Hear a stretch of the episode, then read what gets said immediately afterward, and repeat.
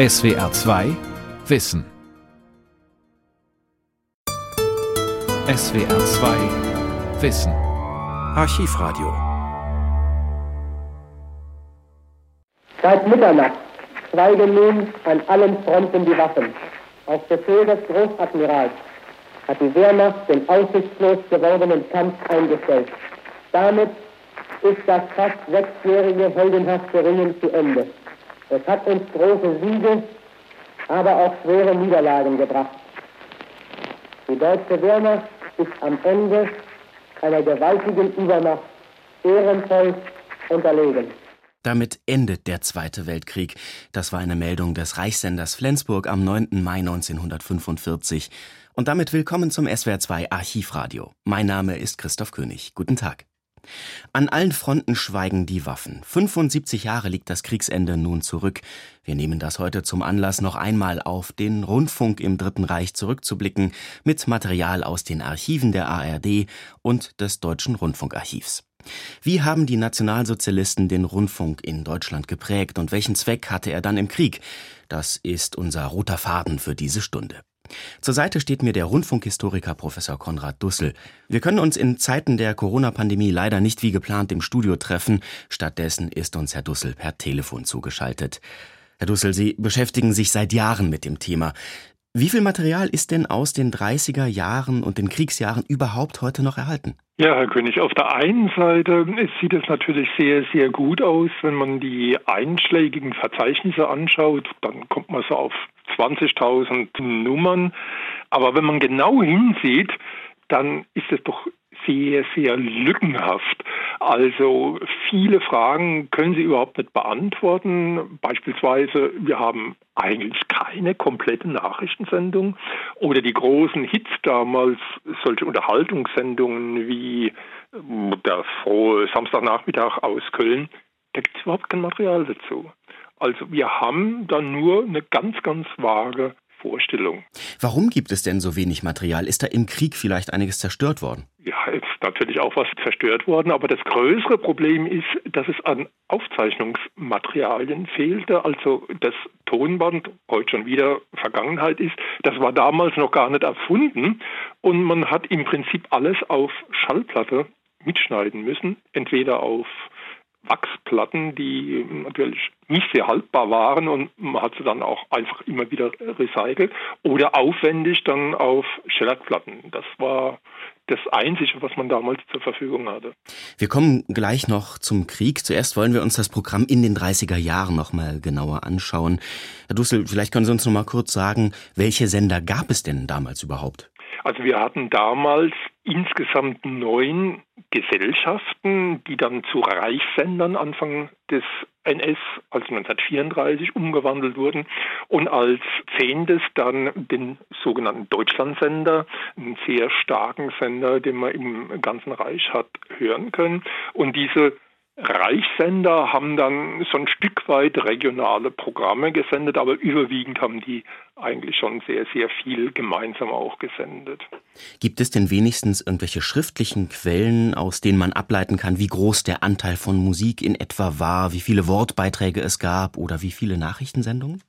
Da haben wir eine sehr schöne Quelle, so wie es heute unendlich ausführliche Fernsehzeitschriften gibt, gab es damals Radiohefte, die die Programme wirklich haargenau im Detail, also einem Ausmaß, wie man es sich heute überhaupt nicht mehr vorstellen kann, dargestellt haben.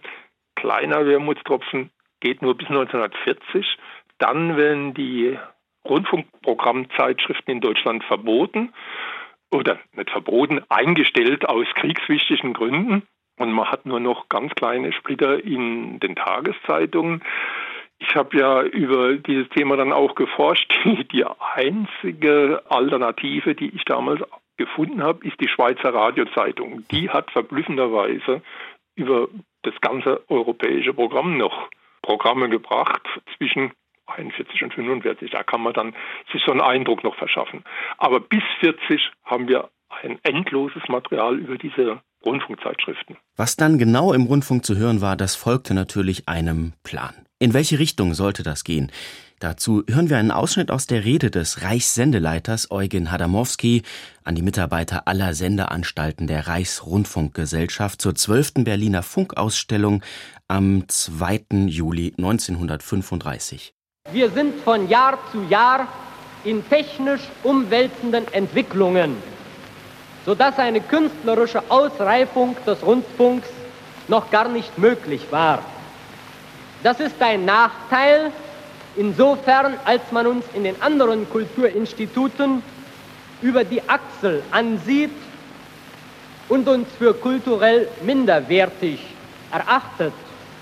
Es ist ein Vorteil insofern, als diese anderen Kulturinstitute mit dem Schutt der liberalen Kulturepoche so sehr überschüttet sind, dass die Mehrheit von ihnen heute noch nicht wieder zu eigenem nationalsozialistischen Leben erwacht ist. Der Rundfunk aber hat als erstes Kulturinstitut wenigstens eine klare nationalsozialistische Haltung vom ersten Tage an einnehmen können. Mit anderen Worten, der Nachteil auf der einen Seite wird durch einen unendlichen Vorteil auf der anderen Seite wieder ausgeglichen. Wir sind frisch, wir sind jung, wir sind lebendig, wir haben mit Traditionen nichts zu tun, wir sind also auf unseren gesunden Instinkt angewiesen, wir können experimentieren, wir können etwas wagen. Das sind die großen Chancen, die dem nationalsozialistischen Rundfunk gegeben sind. Was genau war eigentlich das Wagnis, Herr Dussel, von dem der Reichssendeleiter hier spricht? Ja, Hadamowski hat so die Vorstellung, einen neuen nationalsozialistischen Rundfunk zu begründen. Und das war natürlich was ganz Neues in dieser Zeit. Da wussten auch die Mitarbeiter, an die er sich da gewandt hat, überhaupt noch nicht Bescheid. Und er wollte ihnen dann die Hinweise geben, in welcher Richtung das gehen sollte. Da kommen wir ja gleich zu einem Kernpunkt dieser Sendung, wenn wir uns den Rundfunk im Dritten Reich anschauen. Dann könnte man ja denken, das ist Propaganda. Das ist nationalsozialistische Propaganda und in der Form soll auch der Rundfunk in den 30er Jahren gestaltet werden. Aber wie sah die Strategie der Nationalsozialisten zu dem Punkt eigentlich aus, Herr Dussel? Also, nachdem man zunächst wirklich mal mit viel Propaganda angefangen hat und gemerkt hat, das funktioniert so nicht, das wollen die Leute nicht hören, hat man dann auf Kultur umgeschaltet, hat gemerkt, also Beethoven und Wagner mh, mm, wollen die meisten auch nicht hören. Und dann so ab 1935 hat man ganz klar auf Unterhaltungsmusik gesetzt und die dann unterbaut oder ergänzt, so in relativ kleinen Splittern mit nationalsozialistischem Gedankengut, sagen wir mal so. Also viel Unterhaltungsmusik und etwas Politik. Das war so die Mischung, die man sich da vorgestellt hat. Also weniger die direkte, die laute Propaganda, wie wir das aus den berühmten Ansprachen von Hitler und so weiter kennen. Auf jeden Fall. Also äh, Goebbels hat ganz klar die Vorgabe gemacht, also die Ideologie darf nicht auf den Präsentierteller gelegt werden. Also das muss eher so von der Seite oder von hinten reingebracht werden. Und ansonsten ist es wichtiger, die Leute müssen uns überhaupt zuhören. Ja, und da war, das sagt er dann an der anderen Stelle, der Reichssendeleiter Hadamowski, auch ein Punkt, man will möglichst breite Teile der Bevölkerung im Rundfunk abbilden. Das heißt, diese Teile sollen da vorkommen, zum Beispiel Vereine, Berufsgruppen wie Lastwagenfahrer, Kleintierzüchter und so weiter und so fort. Das normale Leben soll sich in den Wortbeiträgen zeigen. Und wie das klingt, das wollen wir jetzt an einem Beispiel hören. Wir haben eine Reportage von der Reichsgartenschau in Stuttgart. Davor müsste man vielleicht noch sagen, die meisten anderen Wortbeiträge, die man da hört, die sind für heutige Begriffe unglaublich langweilig. Ich habe mir das im Vorfeld natürlich angehört.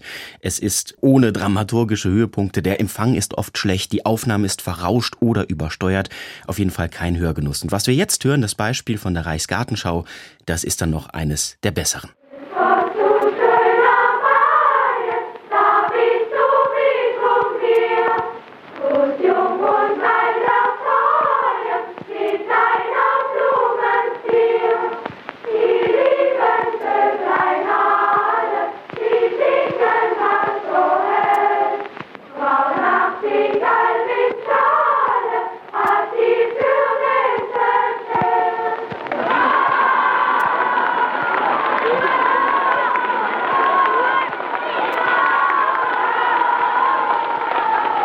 Ja, was hast du denn? Was tupfst du mich denn immer am Rock? Ja, komm her. Natürlich, mein lieber Hannes. So, jetzt darfst du dein Sprüchle sagen. Rosen, Tulpen, Elken, alle Blumen welken. Nur die eine welket nicht, welche heißt vergiss mein ich. Was, Ruhe, was ist denn da? Wer lacht da, ha? Wer Wa warum lacht ihr denn? War doch ein feiner Spruch. Also mir hat er gefallen, mein lieber Hannes, jawohl. Geld, der ist dir eingefallen, als du die vielen, vielen tausend Tulpen hier in der Reichsgartenschau gesehen hast. Ja? Ja, das habe ich mir gleich gedacht. Denn, liebe Hörer, ihr müsst wissen, dass wir hier eine Tulpenschau haben. Eine Tulpenschau, wie sie schöner der mächtigste und reichste Sultan der Türkei in seinem prächtigen Märchengarten nicht hatte. Tulpen, sage ich euch, also, ach, alle Farben. Rot, rosa, dunkellila, helllila, weiß, gestreift, gesprenkelt, braun und Blütenkelche. Blütenkelche so groß. Ja, aber glaubt ihr es nicht? Ich habe solche gesehen. Ihr nicht? Ja, gell, mein lieber Hannes, da kann einem solch ein Tulpensprüchlein einfallen. Heile Welt bei der Reichsgartenschau in Stuttgart. Am 24. September 1939 lief das im Rundfunk. Der größte Teil des Programms, wir haben es eben schon angesprochen, war aber die Musik und da geht es auch einen großen Teil um die heile Welt. Unterhaltsame, leichte Musik, Schlager. Wie klang das? Wir haben ein paar Ausschnitte aus den 30er Jahren.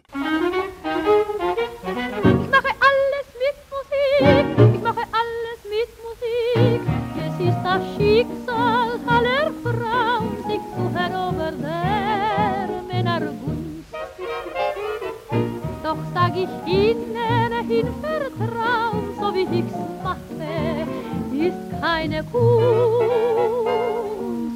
Ich hab bei jedem netten Mann, wenn ich nur möchte Glück, und das fang ich ganz einfach an. Ich mache alles mit Musik, ich bin gewiss nicht raffiniert. Ich hab nur einen Trick, der jeder Mann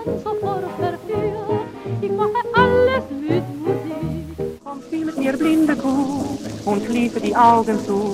Und wenn du ganz nah mir bist, dann wirst du geküsst. Komm, spiel mit mir, blinde Kuh, ich lasse dir keine Ruhe. Ich warte ja nur auf dich, wann findest du mich? Such mich doch, fang mich doch, dann kommst du zum Ziel. Fängst du mich, küsst ich dich, es ist ja nur Spiel. Hallo, ja, komm, spiel mit mir, blinde Kuh, das ist keine Sünde, du, es ist nur ein Kinderspiel. Doch oft ist es schwer, man ja kreuz und quer, dem Glück hinterher. Nur nicht aus Liebe weinen, es gibt auf Erden nicht nur den einen, es gibt so viele auf dieser Welt. Ich liebe jeden,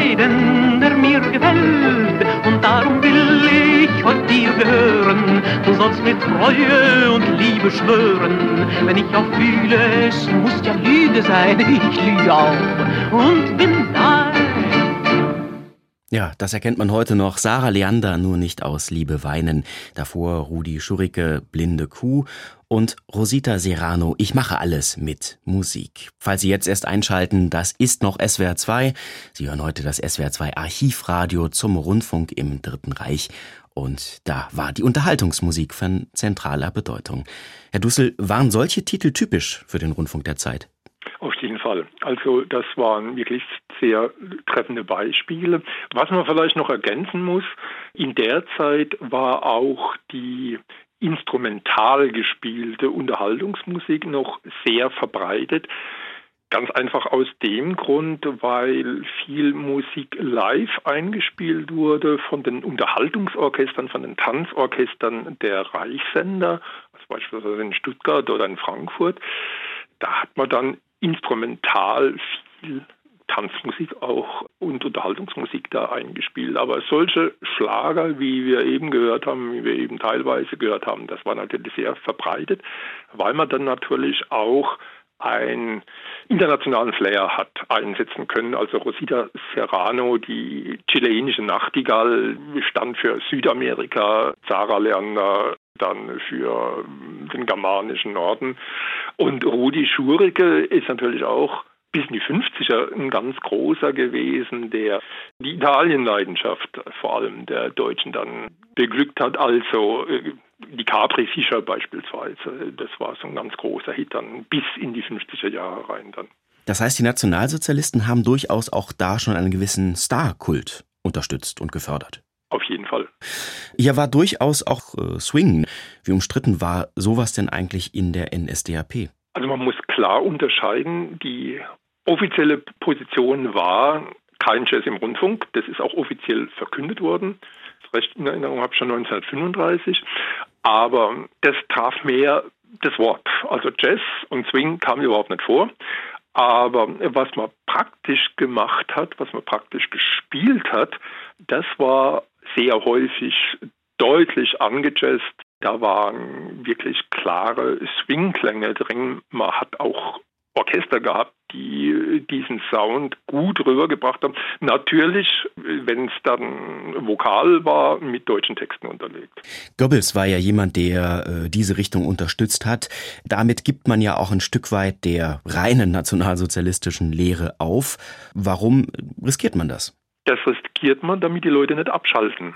Also Goebbels war ganz klar ein Antipode zum Beispiel zu äh, Rosenberg, der so die strenge nationalsozialistische ideologische Linie vertreten hat, der gesagt hat, ja, was sollen wir Wagner bringen, wenn die Leute sowas nicht hören wollen? Wir müssen das bringen, was unsere Leute hören wollen. Und wenn wir dann in die Kriegszeit blicken, war er vor allem orientiert, was die jungen Männer, die jungen Soldaten hören wollen. Im Krieg wird das alles eine größere Bedeutung haben. Im September 1939 überfällt dann die Wehrmacht Polen, der Zweite Weltkrieg beginnt. Polen hat heute Nacht zum ersten Mal auf unserem eigenen Territorium auch mit bereits regulären Soldaten geschossen. Seit 5.45 Uhr wird jetzt zurückgeschossen. Und von jetzt ab wird Bombe mit Bombe vergolten. Adolf Hitler mit dem berühmten Satz vor dem Reichstag am 1. September 1939. Der Zweite Weltkrieg beginnt und auch der Rundfunk wird zum Schlachtfeld. Kann man das so sagen, Herr Düssel? Auf jeden Fall. Also mit Kriegsbeginn wird auf Anhieb die Verordnung über außerordentliche Rundfunkmaßnahmen erlassen von Goebbels, die vorsieht, dass Auslandssender überhaupt nicht mehr gehört werden dürfen. Also damit ist ganz klar, die Deutschen haben nur noch die deutschen Sender zu hören. Und man weiß, ja, man muss sie irgendwie bei der Stange halten. Also man grenzt sich scharf ab. Das Abhören und das Verbreiten von Auslandssendern ist verboten, wird streng bestraft und man muss auf der anderen Seite den eigenen Leuten aber das bieten, was sie hören wollen. So, das ist so das Hin und Her, was Goebbels lenken muss, was er vor Augen hat. Und er sieht auch das Problem, es sind ja selbstempfangende Geräte. Das heißt, man kann nur begrenzt von der Regierungsseite aus kontrollieren, was die Leute tatsächlich hören. Bei Kabelgeräten, damals Drahtfunk genannt, wäre das viel besser gewesen. Also auch heute muss man sagen, wer ein Kabel hat, hat ein Problem, wenn eine Diktatur drankommt, weil die Diktatur kann einspeisen, was gesendet werden soll, während per Satellit kann man hören, was man hören will. Und genau dieses Problem hatte damals Goebbels auch.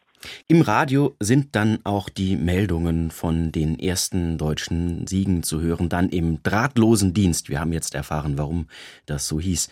Wir hören ein Beispiel vom 29. Mai 1940. Hier sind alle deutschen Sender. Wir geben als Sondermeldung den heutigen Bericht des Oberkommandos der Wehrmacht. Das Oberkommando der deutschen Wehrmacht gibt bekannt. Die große Schlacht in Belgisch und Französisch-Flandern geht mit der Vernichtung der dort im Kampf gestandenen englischen und französischen Armeen ihrem Ende entgegen. Seit gestern ist auch das englische Expeditionsheer in völliger Auflösung. Sein gesamtes unübersehbares Kriegsmaterial zurücklassend flüchtet es zum Meere. Schwimmend und auf kleinen Booten versucht der Feind, die auf Rede liegenden englischen Schiffe zu erreichen, auf die sich unsere Luftwaffe, wie schon durch Sondermeldung bekannt gegeben, mit verheerender Wirkung stürzte. Ein typischer Bericht aus dem Jahr 1940. Für die Kriegsberichterstatter ebenso wie für die Wehrmacht selbst eine gute Phase. Man durfte noch Erfolgsmeldungen verkünden. Man kam mit diesen Meldungen dann ja noch relativ nah an die Realität ran, Herr Dussel. Also viel propagandistische Verfälschung braucht es noch nicht. Also, wie das Beispiel gezeigt hat, war das auch eine relativ sachliche, neutrale Beschreibung der Vorgänge. Und ja, man kann sagen, wir haben gewonnen. Und die Wahrheit ist, wir haben gewonnen. Das haben übrigens auch die Briten gesehen, dass das deutsche Radio um diese Zeit dem eigenen Radio eigentlich überlegen war, weil man brauchte gar nicht zu übertreiben auf deutscher Seite. Der Führer verkündete, wir werden siegen. Ja, und wir haben gesiegt. Also bis 1941 war das eigentlich überhaupt kein Problem. Also da braucht man gar nicht viel propagandistisch zu übertreiben. Man braucht ja nur wiederzugeben, wie die Wehrmacht gesiegt hat. Fertig. Das wird anders, als dann im Winter 41 die versprochenen Siege ausbleiben. Da kommt dann ein Problem auf und man muss auch reagieren. Man muss dann sagen, also das mit der direkten Propaganda funktioniert so nicht. Die Leute müssen jetzt irgendwie abgelenkt werden. Und dann gibt es auch eine Programmreform. Und das ist sehr interessant für die Programmpolitik der Nationalsozialisten. Man setzt dann wirklich ganz massiv auf Unterhaltung. Man teilt das Programm in zwei große Blöcke. Eine Programmredaktion für unterhaltende und künstlerische Sendungen und eine Programmredaktion für das politisch-propagandistische und setzt so eine Quote von ungefähr 80 zu 20 fest. Das muss man sich schon klar machen. Es gibt eigentlich nur eine große Phase, so zwischen sechs und acht abends. Das ist so die Sprachphase, wo der Wehrmachtsbericht kommt, Frontberichte, Nachrichten und drumherum eine unendliche Musikmenge. Das kommt relativ nah an moderne Radiosender heran, oder? Auf jeden Fall. Die Idee von Goebbels war, man muss die Leute am Radio halten und kann ihnen dann gezielt ja, die Informationen vermitteln, die man für wichtig hält. Und dieses am Radio halten ist eben auch eine Frage, wie halte ich die von der Konkurrenz fern? Also da kommen wir dann wieder auf unsere Swing-Beispiel, wenn die Briten eben viel Swing bringen über die BBC äh, und die Soldaten das hören, ja, das sollen die nicht hören, dann müssen wir halt den besseren Swing selbst machen. Und dann bleiben sie bei uns und hören auch die Nachrichten und hören nicht die britischen Nachrichten. So, diese Mitnahmeeffekte hat man damals schon ganz bewusst kalkuliert. Und genau zu diesem Zweck wird dann das Deutsche Tanz- und Unterhaltungsorchester gegründet. Und wie das klang, das wollen wir natürlich auch hören. Wir haben Ausschnitte aus drei Stücken. Einmal den Walzer aus Illusionen, dann Ich weiß, es wird einmal ein Wunder geschehen und dann noch ein ganz alter Bekannter für unsere Ohren.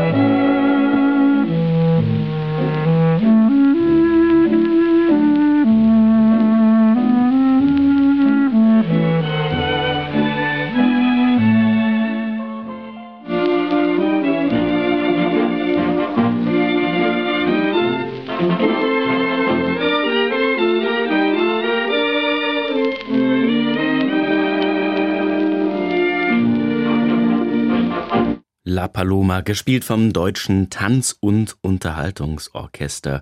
Mir war gar nicht bewusst, dass viele der heute noch bekannten Schlager aus der Nazizeit stammten. Vielleicht bin ich einfach zu jung, um das zu wissen, Herr Dussel. Ja, auf jeden Fall. Dem ist nicht zu widersprechen. Also wenn man immer die Jahreszahlen der Entstehung dazu geben würde, würde man sich schon wundern, wie viel noch aus dieser Zeit so als Evergreen bekannt ist. Und was wir soeben gehört haben, das wird man damals vielleicht so unter die Rubrik gehobene Unterhaltungsmusik einordnen. Also gerade der Franz Grote, der den Walzer komponiert hat, da merkt man so ein satter Streicher-Sound. Das ist, war so das sehr melodiös, was man sich so als deutsche Unterhaltungsmusik um die Zeit vorgestellt hat. Und dann, ich weiß, es wird einmal ein Wunder geschehen kennen wir natürlich mehr in der Interpretation von Sarah Leander. Gibt es auch den schönen politischen Witz. Also seit 43 ist die nur noch im Führerhauptquartier und singt jeden Abend. Ich weiß, es wird einmal ein Wunder geschehen. Also das ist so dann ein Flüsterwitz, der dann auch so diesen Erfolg des Schlagers dann aufgreift. Wir haben noch ein anderes Klangbeispiel, vielleicht für einen Titel, der immer wieder gewünscht wird dann in den Konzerten, die der Rundfunk übertragen hat. Der Titel legt es nahe, vor allem zu Kriegszeiten. Heimat, deine Sterne. Rudi Schuricke noch einmal. Heimat,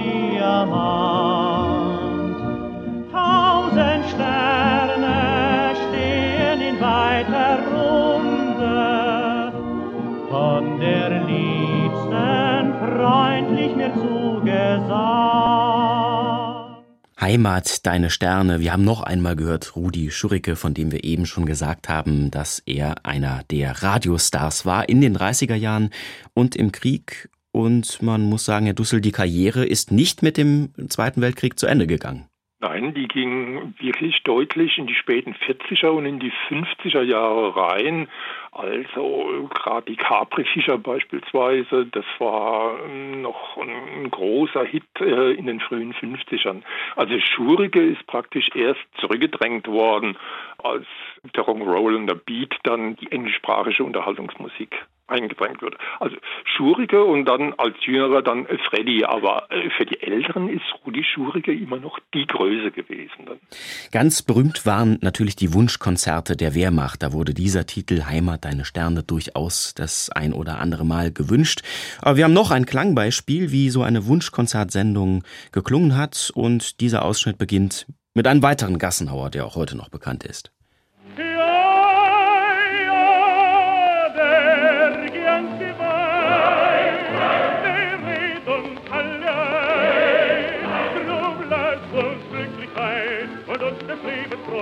beim Konnegianti Wein. Drum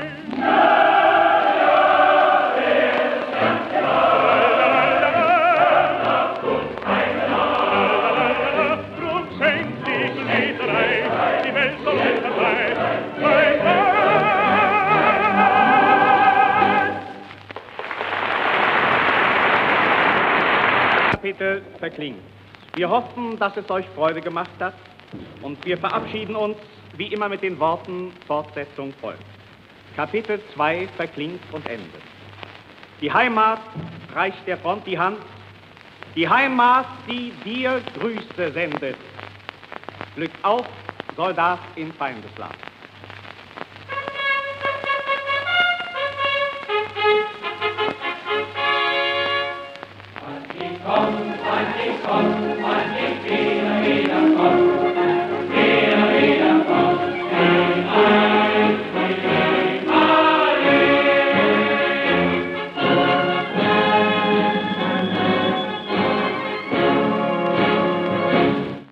Ein Ausschnitt aus einem Wunschkonzert für die Wehrmacht mit Herbert Ernst Groh und Heinz Gödecke. Übrigens, wir werden in unseren Podcasts im SWR 2 Archivradio längere Stücke unserer O-Töne aus den 30er und 40er Jahren dann online stellen, als Podcast überall da, wo Sie üblicherweise Ihre Podcasts runterladen. Sie hören das SWR 2 Archivradio. Herr Dussel, Ablenkung von den Kämpfen und Sorgen, darum ging es, den Nöten des Alltags. Die Leute sollten einschalten hier an dieser Stelle und nicht bei den Feindsendern.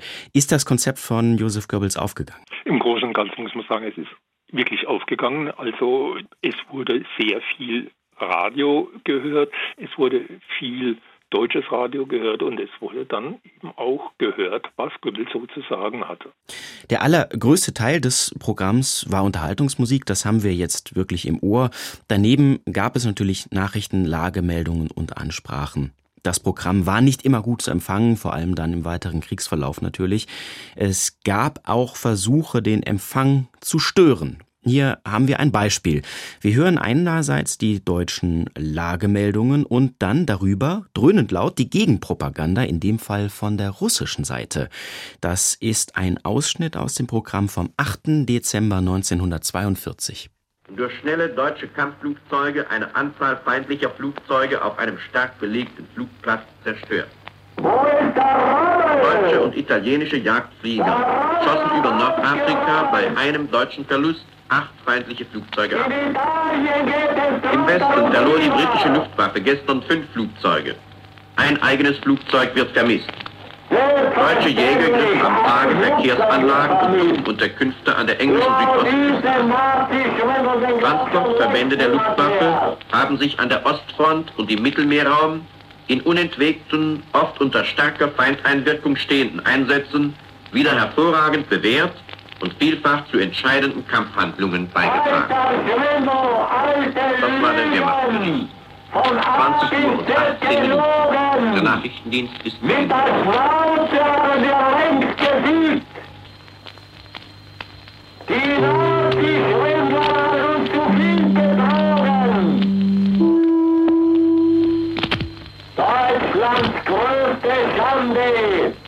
Wir weisen darauf hin, dass sich das Rundfunkprogramm jetzt aufschaltet. Im Reichsprogramm hören wir bis 20 Uhr deutsche Jugendfilm gespielt. Und im Anschluss daran 21 bis 22 Uhr bringt das Reichsprogramm eine kleine Nachtmusik. Der Deutsche Reichsfunk und darüber Störfunk aus dem Ausland, das SWR 2 Archivradio Rundfunk im Dritten Reich. Man versteht es bei dem Geschrei alles relativ schlecht. Ein paar Sachen vielleicht noch. Ähm, alles Lügen hört man. Mit der Schnauze haben wir schon längst die Russen vernichtet. Die Nazi-Lügen glaubt niemand mehr und so weiter und so fort. Herr Dussel, war so ein Störversuch die Ausnahme oder geschah das im größeren Stil? Das ist jetzt ein schönes Beispiel für die Quellenproblematik, die wir am Anfang angesprochen haben. Es ist wirklich natürlich ein sehr eindrückliches Klangbeispiel, aber es ist nur ein Splitter. Wir können daraus überhaupt nicht schließen, wie häufig sowas war und wie weit man das überhaupt im Reich hat hören können. Also es ist Sowas wurde versucht, ganz klar. Sowas wurde ganz viel versucht. Aber mit welchen Erfolgen, das muss man völlig offen lassen. Insofern ist es ein eindrucksvolles Artefakt, aber welche Bedeutung es hat, wir werden es wahrscheinlich nicht mehr klarer sagen können. Nein, kann man auf keinen Fall. Ja. Es gab natürlich auch subtilere Methoden, die Gegenseite zu stören. Manchmal war dann auf den ersten Blick vielleicht, auf den ersten Eindruck vielleicht gar nicht zu erkennen, was man da gerade hörte. Man hörte einfach deutsche Sprache. Das machte sich dann zum Beispiel der deutsche Dienst der BBC zunutze. Wir haben ein Beispiel äh, mit der emigrierten Kamerattistin Annemarie Hase über das Abhören von Feindsendern. Nur aber los, meine Damen, nun machen Sie mal ein bisschen Dalli. Einstechen, umschlagen, durchziehen, abstippen, wie wir gesagt haben, als wir noch im Flügelkleide gingen. Fix, fix, Kinder, sonst geht das Jahr zu Ende und wir sitzen da mit unserem Pulswärmer und wissen nicht wozu. Denn für dies Jahr hat er uns doch das Ende von der ganzen Siegerei versprochen. Und an Führerwort ist bekanntlich nicht zu tippen. Also mal rinnende Kartoffeln, wo wir nicht haben. Oder rinnende Wolle, wo wir auch nicht haben. Nee, nee, nee, da will ich nicht von wissen, Kinder. Nee, das Radio drehe ich nicht an. Nee, nee, nichts zu machen. Wie leicht drehst du da ein bisschen so weit und hast du nicht gesehen, bist ein Volksschädling. Aber wat denn, wat denn? Ihr wisst doch, unser guter kleiner Doktor hat er doch nicht gerne. Nun sag doch bloß nicht so ne Sachen. Was für die Engländer erlaubt ist, kann uns auch nicht schaden. Der Doktor hat es uns doch auseinandergepolkt, warum es denen nicht tut, wenn sie die ausländischen Sender hören. Weil sie nämlich national geeint sind. Wir haben ein Reich, ein Volk, ein Führer, aber das genügt eben nicht für die nationale Einheit. Da verlasst ihr nur auf den Jöbbels. Der weiß das besser. Ich sage, solange wir nicht ganz geeint sind, dürfen wir nicht hören, weil wir nicht geeinigt sind. Und wenn wir mal geeinigt sind, dann brauchen wir nicht hören, weil wir uns denn ja einig sind. Ist doch klar wie Kloßbrühe, wa? Ich sage euch, Kinder, jippert bloß nicht so nach dem Londoner Rundfunk. Was habt ihr denn schon von, wenn er immerfort hört, wie viele wieder in Norwegen erschossen, in Prag aufgehängt und in Frankreich ingelocht worden sind? Was ist denn schon dabei, wenn sie jeden Tag einen Haufen Leute umbringen, die nicht dafür können? Geiseln heißt das in der Sprache von totalen Krieg. Und ich erinnere mir dunkel, dass wir in der Schule was gehört haben darüber von den Hunden. Weißt du noch, Geräte? Was, da findest du was bei? Nur macht aber bloß keinen Fleck. Hast wohl ganz vergessen, dass wir mittendrin sind, eine neue Kultur über das geeinte Europa zu verhängen. Wem das nicht passt, der wird eben umgelegt. Wenn einer glaubt, er hat seine Ohren zu hören, dann ist er ein Volksschädling. Und in doppelter und dreifacher Volksschädling, wenn er denkt, er hat Ohren, um zu sehen und einen Mund, um zu sprechen. Der ideale Volksgenosse ist taub, blind und stumm. Auf Wiederhören. Ja, es Berlinert so schön, es fängt relativ harmlos an. Das war Frau Wernicke, die Kunstfigur der Kabarettistin Annemarie Hase im deutschen Dienst der BBC. Herr Dussel, kann man denn überhaupt sagen, wer sowas gehört hat? Das kann man auch wieder nur mit sehr, sehr großen Vorbehalten sagen.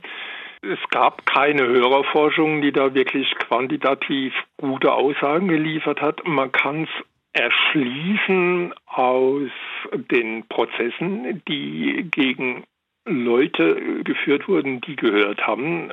Ein hoher Grad an Denunziation steckt da dahinter, also ungefähr drei Viertel der Rundfunkverbrechen in Anführungszeichen, die verfolgt wurden, sind auf Denunziation zurückzuführen. Und der Befund ist aber ganz klar, jenseits der Vorstellung, die man sich so leicht macht, das sind alles Widerständler oder zumindest skeptische Leute, die da derartiges hören, die da BBC hören. Es sind vor allem Volksgenossen, die Informationen haben wollen, egal was. Und wir haben wieder dieses Beispiel. Natürlich glaubt die BBC, dass es Wirkung hat und auch Goebbels glaubt dran, dass es Wirkung hat. Aber effektiv können wir das nicht klar sagen, wie viel Wirkung derartige Sendungen tatsächlich hatten. Wie breit war denn das Angebot an Feindsendern im Deutschen Reich? Was konnte man da hören? Das muss man ganz klar regional differenzieren. Die BBC hat natürlich guten Wert in Norddeutschland, wo auch heute noch so die, die Forschung sehr stark ist. Es betont natürlich die BBC. Im Osten geht bis zum gewissen Grad wirkt Radio Moskau, auch ein sehr wichtiger Feinsender. Und dann gibt es im Süden für den süddeutschen Bereich natürlich eine ganz spannende Sache, der kein Feinsender ist. Das ist Radio Berum Münster, der deutschsprachige Sender in der Schweiz, der also auch sehr, sehr viel gehört wird und der natürlich nicht diese dezidierte Feindpropaganda macht wie die BBC, sondern sehr sachlich daherkommt und deshalb in Süddeutschland auch relativ hohe Reputation hat. Vor allem dann, wenn wir in Richtung Kriegsende schauen. Da hat der deutsche Reichsfunk natürlich nicht mehr alle Informationen, die einen interessieren in der Situation. Wir haben einen Ausschnitt aus dem Radio Bero Münster in der Schweiz. Da geht es um die Lage an der Schweizer Nordgrenze. Wir hören eine Reportage. Neben dem Zelttag am 26. April 1945 tauchten in der Menge der auf Konstanzer Boden wartenden Flüchtlinge plötzlich deutsche Soldaten mit Waffen, Sack und Pack an der Grenze auf. In unbestimmter Entfernung grollt, wie ein fernes Gewitter, das Donnerrollen feuernder Kanonen. Hoch über uns jagen am klaren Frühlinghimmel zwei Flugzeuge über die Stadt. In Konstanz selber ist es merkwürdig, fast unheimlich still. Nur hart an der Grenze, in der vor uns liegenden Straße, verdichtet sich das Gemurmel der Menge zum wachsenden, brodenden Lärm, zum beginnenden Tumult. Helle Frauenstimmen überschlagen sich, Kinder schluchzen, Waffen klirren auf dem harten Pflaster und hinter der dicht gedrängten Menge rattern Motoren. Plötzlich übertönt eine Stimme das dumpfe Brausen von hundert anderen. Sie kommen, sie kommen! Sie, das sind die Franzosen. Von Panik erfasst drückt die Menge gegen das hohe Gitterwerk jenseits der Grenze, gegen die Kette der deutschen Zollwächter, gegen die in den vordersten Reihen stehenden Soldaten. Auf unserer Seite herrscht Ruhe. Wenige Minuten nach zwei Uhr löst sich drüben aus der Menge ein Offizier, tritt an unsere Absperrung und bittet, zum schweizerischen Kommandanten geführt zu werden. Dieser ist vor wenigen Augenblicken im Automobil auf dem Schauplatz erschienen und steht jetzt in einer kleinen Gruppe von Offizieren, welche die Vorgänge jenseits der Grenze beobachten. Der deutsche Offizier meldet sich, weist sich nach kurzem Gespräch als Kommandant der Truppe aus und bittet um deren Internierung. Ich habe Konstanz verlassen, um unsinniges Blutvergießen zu verhindern. Kommt es zum Kampf in Konstanz, wenn Sie da bleiben? Vermutlich. Wollte das im Interesse der Konstanzer Bevölkerung und mit Rücksicht auf die nahe Schweizer Grenze verhindern.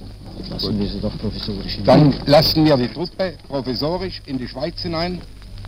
Wir werden sie entwaffnen. Es ist möglich, der definitive Entscheid ist doch nicht da, dass die Truppe wieder hinaus muss. Wir lassen sie, nehmen sie nur provisorisch jetzt hinein, weil sie bedrängt sind. Jawohl. Sie müssten das Ihren Leuten sofort erklären, dann lassen wir die Truppe rein. Jawohl.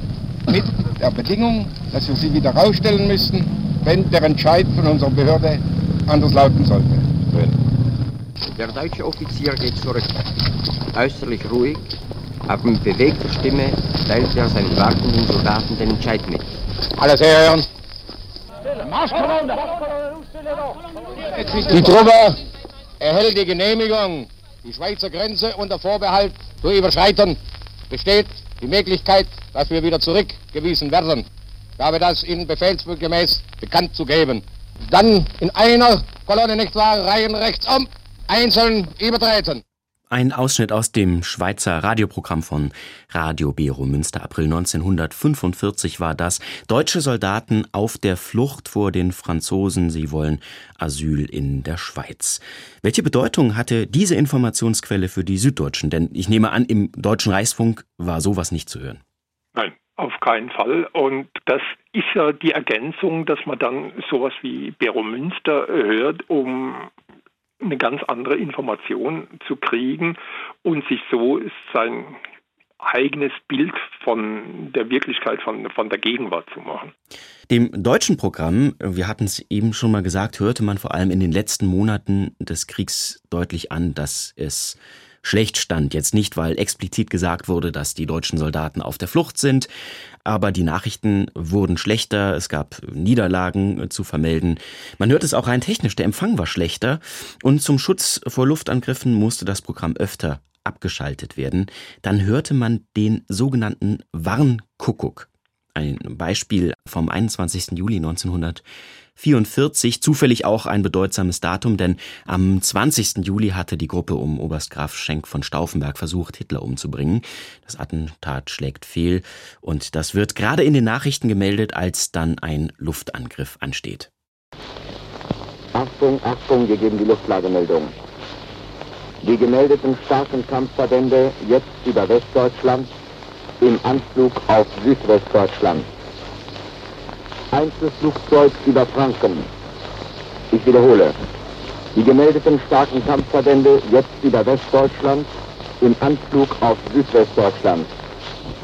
Einzelflugzeug über Franken. Ende. Es folgt der Nachrichtendienst.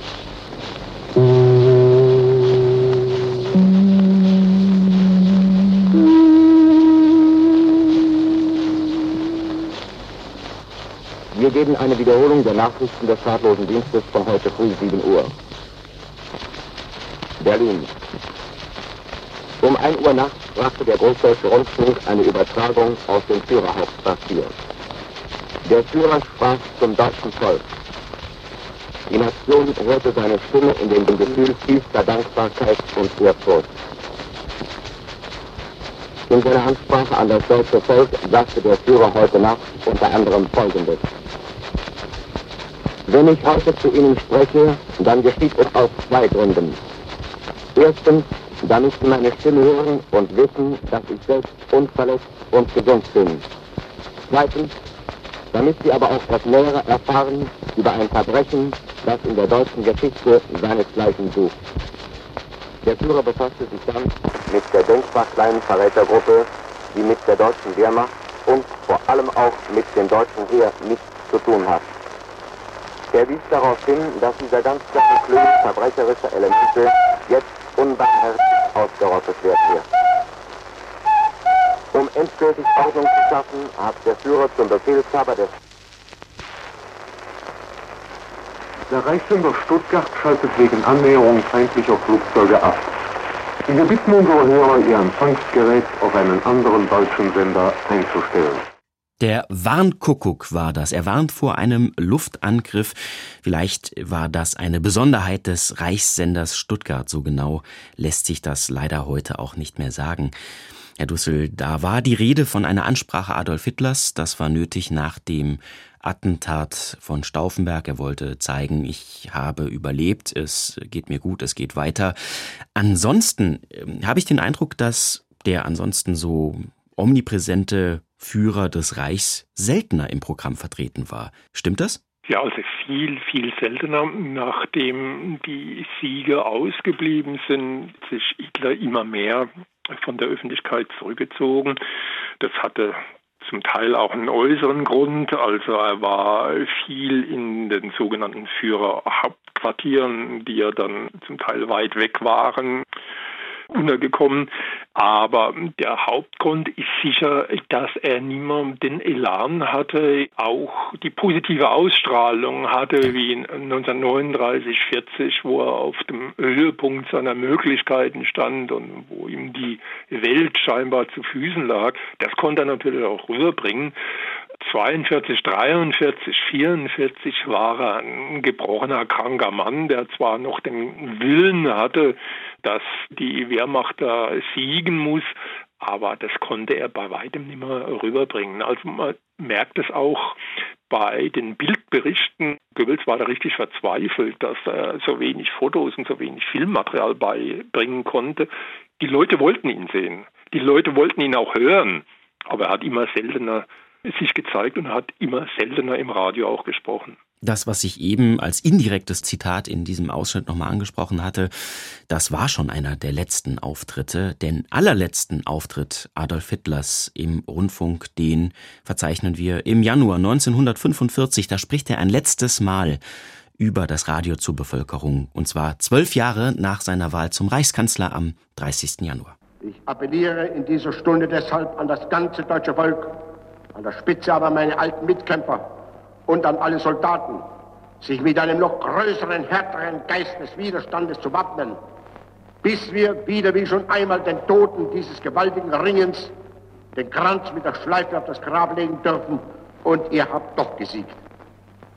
Ich erwarte von jedem Deutschen, dass er deshalb seine Pflicht bis zum Äußersten erfüllt, dass er jedes Opfer, das von ihm gefordert wird und werden muss, auf sich nimmt. Ich erwarte von jedem Gesunden, dass er sich mit Leib und Leben einsetzt im Kampf. Ich erwarte von jedem Kranken und Gebrechlichen oder sonst Unentbehrlichen, dass er bis zum Aufgebot seiner letzten Kraft arbeitet. Ich erwarte von den Bewohnern der Städte, dass sie die Waffen schmieden für diesen Kampf. Und ich erwarte vom Bauern, dass er unter höchstmöglicher eigener Einschränkung das Brot gibt für die Soldaten und Arbeiter dieses Kampfes. Ich erwarte von allen Frauen und Mädchen, dass sie diesen Kampf so wie bisher mit äußertem Fanatismus unterstützen. Noch ein letzter Aufruf zum Kampf von Adolf Hitler. Nur drei Monate später erschießt er sich dann in seinem Bunker in Berlin. Das hat natürlich große historische Bedeutung. Im Reichsfunk heißt es dann, der Führer sei bis zum letzten Atemzuge gegen den Bolschewismus kämpfend für Deutschland gefallen. Ganz anders klingt das in der BBC. We are interrupting our programs to bring you a news flash.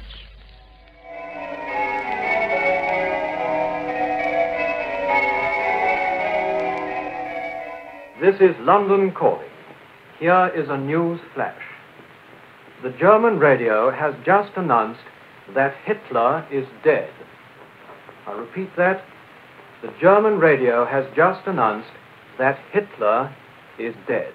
Das war BBC London mit der Meldung vom Tode Hitlers.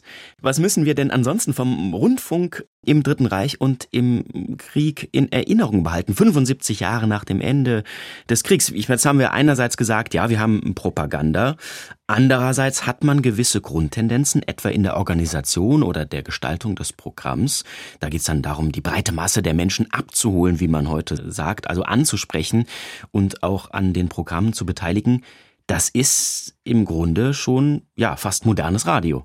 Das ist auf jeden Fall modernes Radio, denn das moderne Radio lebt ja von dem, genau demselben Prinzip. Man muss zuerst mal dafür sorgen, dass die Leute das hören, was man selbst sendet. Grundvoraussetzungen. Wer abgeschaltet hat, der ist verloren. Also man muss ihn an das Programm ranbringen und dann kann man ihn haben, das servieren, was man für das eigentlich Wichtige hält. Aber das darf auch nicht zu viel sein, sonst schaltet man wieder ab oder schaltet der Hörer wieder ab. Und das ist, glaube ich, eine Erkenntnis, die die Nationalsozialisten sehr, sehr früh gewonnen haben, in klarer Abgrenzung zum Rundfunk der Weimarer Republik und die sie dann durchgezogen haben bis Kriegsende. Und wogegen sich dann der neue öffentlich-rechtliche Rundfunk nach 45 zunächst mal dezidiert abgegrenzt hat. Das heißt, auch hier lohnt sich genauer hinzuhören. Die Propaganda hatten wir aber auch interessante Grundtendenzen für die Entwicklung des Rundfunks. Vielleicht lassen wir das mal so stehen als Schlusswort im SWR2 Archivradio zum Rundfunk im Dritten Reich mit Professor Konrad Dussel. Vielen Dank für Ihre Einordnung, Herr Dussel. Die O-Töne der Sendung finden Sie natürlich auf unserer Internetseite swr2.de-archivradio.